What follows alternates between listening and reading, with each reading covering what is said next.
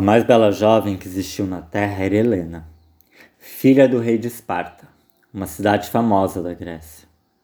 Quando Helena chegou à idade de se casar, vieram reis poderosos de toda a parte da Grécia para cortejá-la.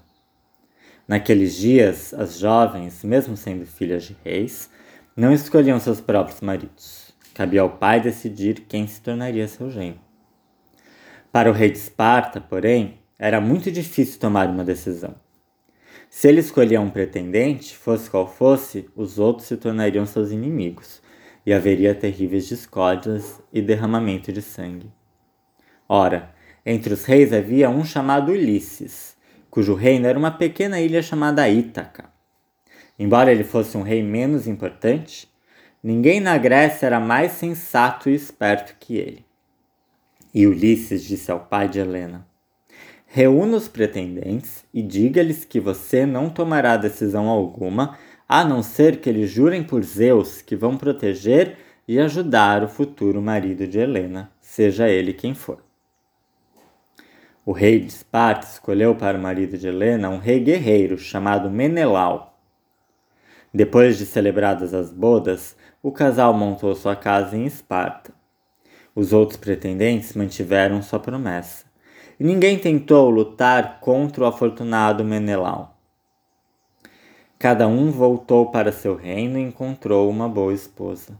O esperto Ulisses, rei de Ítaca, também voltou para casa e se casou com Penélope.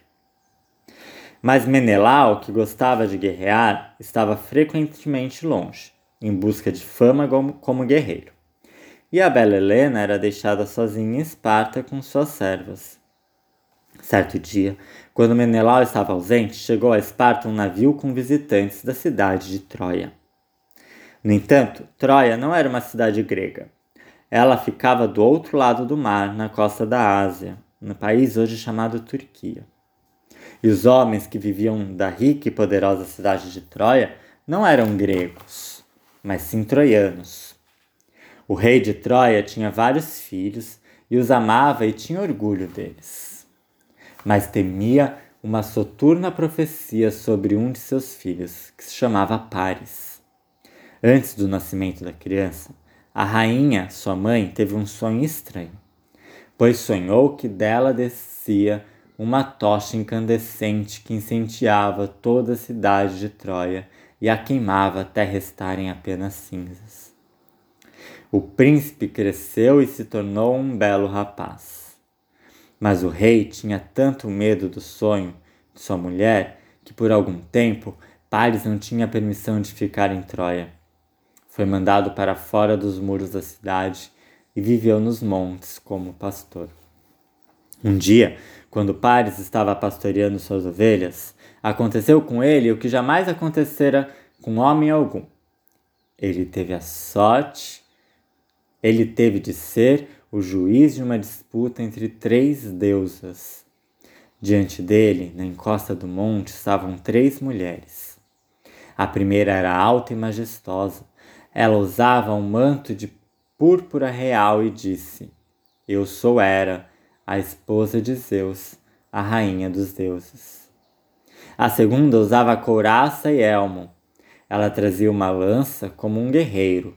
Sua face brilhava de tão linda e parecia que todo o conhecimento do mundo estava em seu olhar. Ela disse: Eu sou Palas Atena, a deusa da sabedoria. A terceira estava vestida de branco. Seus olhos eram azuis da cor do mar. Seu cabelo era como trigo maduro, e ela era tão encantadora como uma rosa no orvalho da manhã. E ela disse: Eu sou Afrodite, a deusa do amor e escolhemos você, Pares, para decidir qual de nós é a mais bela. Pobre Pares, como poderia ele, um simples mortal, julgar seres imortais? Era lhe prometer poder e riqueza se ele a escolhesse, como sendo a mais bela. Palas Atena lhe prometera fama e sabedoria. Mas Afrodite sorriu para ele, dizendo: eu lhe darei a mais linda mulher da terra para ser sua esposa, se você decidir em meu favor. Então Hera deu a Paris uma maçã de ouro e disse: Você deve dar essa maçã a deusa que achar mais bela. Ofuscado com os encantos de Afrodite e fascinado por sua promessa, Paris deu a maçã à deusa do amor. As outras se viraram e partiram. Afrodite repetiu a promessa, depois foi embora e Paris ficou sozinho. Mais tarde, ele voltou à cidade de seu pai e parecia que o sonho de sua mãe estava esquecido. E foi Paris, príncipe de Troia, quem chegou a Esparta com um navio e muitos guerreiros, quando o marido de Helena estava fora.